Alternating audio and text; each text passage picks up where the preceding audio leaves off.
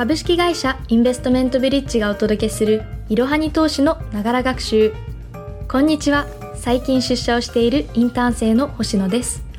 このポッドキャストではスマホ時代の投資企業分析メディアいろはに投資の記事をもとに投資の基礎知識から最近のトレンドまで幅広くご紹介いたします。通勤時間などの隙間時間でながら学習をして様々な知識をつけていきましょう。本日ご紹介する記事は9月21日に公開した ESG 指数とは ESG 投資には投資信託もおすすめです。まず最初にこの記事の結論を3点ご紹介いたします。1 ESG とは Environment, Social, Governance の頭文字を取った言葉。2 ESG 指数は ESG の観点から評価された企業で構成される株価指数。3ESG 投資をするなら IR レポートを読んで自分で選ぶか投資信託。それでは記事本文に入っていきましょう。ESG とは Environment, Social, Governance の頭文字を取った言葉です。そして ESG 指数は企業を環境、社会、企業統治の観点から評価しその評価において優れた企業で構成された株価指数のことです。指数はいくつかの種類があり指数によって評価ポイントは異なります。日本経済新聞によると2019年日本の ESG を名称に含む投資信託の残高は0.5兆円ほどだったものの2021年には約6倍の3兆円ほどに成長しています。ESG 指数は環境、社会、企業統治のどれを重視するのかによって組み入れる企業が変わります。今回は代表的な ESG 指数を3つご紹介いたします。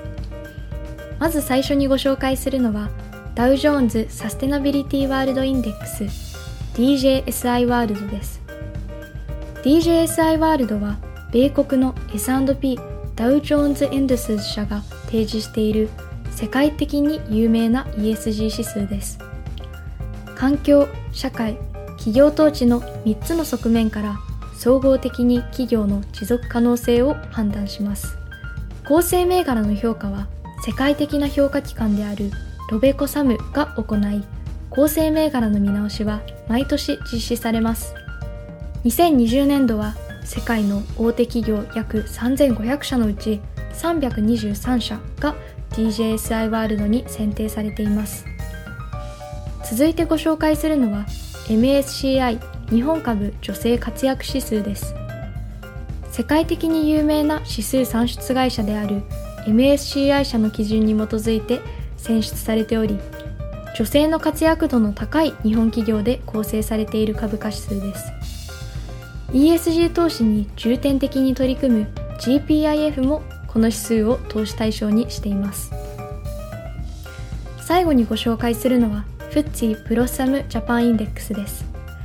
FTSE ブロッサムジャパンインデックスは FTSE ラッセルが作成し ESG に対して優れた対応を行っている日本企業のパフォーマンスを測定するために設計されたものです。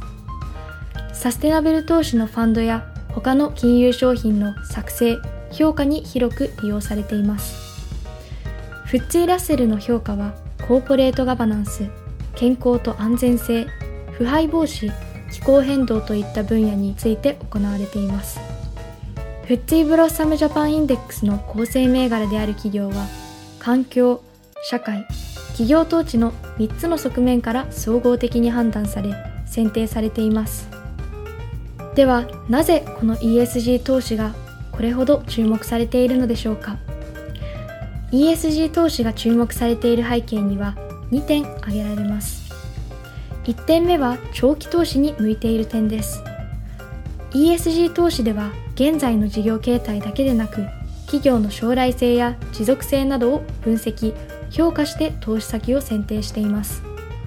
そのため短期的なリターンを求めるのではなく長期的な資産運用に向いているのです。ESG に取り組んでいる企業は持続的な成長が期待できるので一時的に業績が悪化したとしても投資対象から外されづらく中長期的な投資資金の流入が見込まれます。反対に ESG に取り組まない場合は投資対象とされずこれまで投資してきた資金を引き上げられる可能性もあります。これをダイベストメントといい実際にオランダの年金機構では投資先から核兵器とタバコの製造メーカーを除外すると公表しています。個人投資家だけではなく年金機構などの機関投資家も ESG に注目しているので ESG に取り組まない企業は今後段階的にダイベストメントが実施されるでしょう。そして2点目は投資を通じて社会貢献ができる点です。ESG 投資をすると地球温暖化や女性活躍に取り組む企業の後押しになります。そのため間接的ではあるもののあなたの資金が ESG の取り組みに役立つのです。このような背景もあり近年個人投資家も ESG に注目しており企業側としては ESG に取り組んでいるとアピールした方が資金調達をしやすくなる傾向があります。その心理を逆手に取り実際は ESG に取り組んでいないのに ESG に取り組んでいるように見せかけ資金調達をするグリーンウォッシュには注意が必要です。個別企業への投資だけではなく投資信託でも ESG ファンドと普通のファンドの組み入れ銘柄がほぼ同じということもあります。グリーンウォッシュを見極めるためには複数の情報を参考にすることをお勧めします。企業が公表する IR 情報だけでなく第三者からの評価を判断材料にするといいでしょう。では ESG の関連銘柄に投資するにはどうすればいいのでしょうか？ESG 関連銘柄に投資する際には企業の財務情報だけでなく ESG への取り組みといった非財務情報も分析評価する必要があります。正直なところ投資初心者が ESG 銘柄を個人で選ぶのは難しく多くの手間がかかります。しかし投資初心者でも読みやすいブリッジレポートを使えば比較的簡単に企業理解が進み ESG 銘柄も選べます。しかし仕事で忙しいしブリッジレポートを読む暇もないという方も多くいるかと思います。そこで自分の代わりに ESG 銘柄に投資をしてくれる ESG に関連した投資信託を一つご紹介いたします。今日ご紹介するのは SBI グローバル ESG バランスファンドです。別称グリーンインパクトとも呼ばれるこちらのファンドは安定成長を目指して運用しています。そのため基本投資割合は株式50%債券50%を基準としてプラスマイナス10%の範囲を原則とし株式暴落時にも損失を最小限に抑えることを目指しています。設立来騰落率は22.29%であり株式の約65%は米国。債券の約55%は西洋に投資しているのが特徴です。今回は代表的な ESG の指数や ESG 投資の方法について解説いたしました。最後に重要な点をおさらいしましょう。ESG とは Environment, Social, Governance の頭文字を取った言葉。ESG 指数は ESG の観点から評価された企業で構成される株価指数。ESG 投資をするなら IR レポートを読んで自分で選ぶか投資信託。本日の息抜き。今日は少し悲しいお知らせがあります。今日で私はこのポッドキャストを卒業させていただきます。2月からずっとポッドキャストをやってこれたのはリスナーの皆さんと制作に関わってくださった方のおかげなので本当に感謝しています。ポッドキャストをやっていく中で新しいことが本当に多くいろいろ収録時にも失敗したり戸惑ったこともありました。実は春頃住んでいるマンションの隣で大々的な工事を行っていて日中ビルを取り崩している凄まじい音がしていました。でそのためクローゼットの中で何エピソードか収録をしたこともありました。また分かりやすいように綺麗に話すことの難しさも痛感してアナウンサーへの尊敬が今まで以上に1万倍ぐらい高くなりました。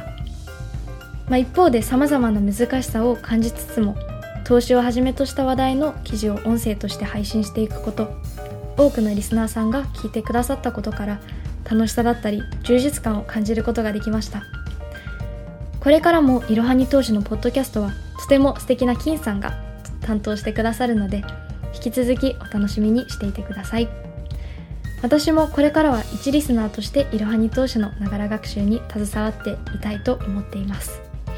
はい今まで本当にありがとうございました。本日も最後までご視聴いただきありがとうございました。ぜひこの番組への登録と評価をお願いいたします。ポッドキャストのほか公式 LINE アカウント、Twitter、Instagram、Facebook と各種 SNS においても投稿しているので、そちらのフォローもよろしくお願いいたします。ローマ字でアットいろはに投資です。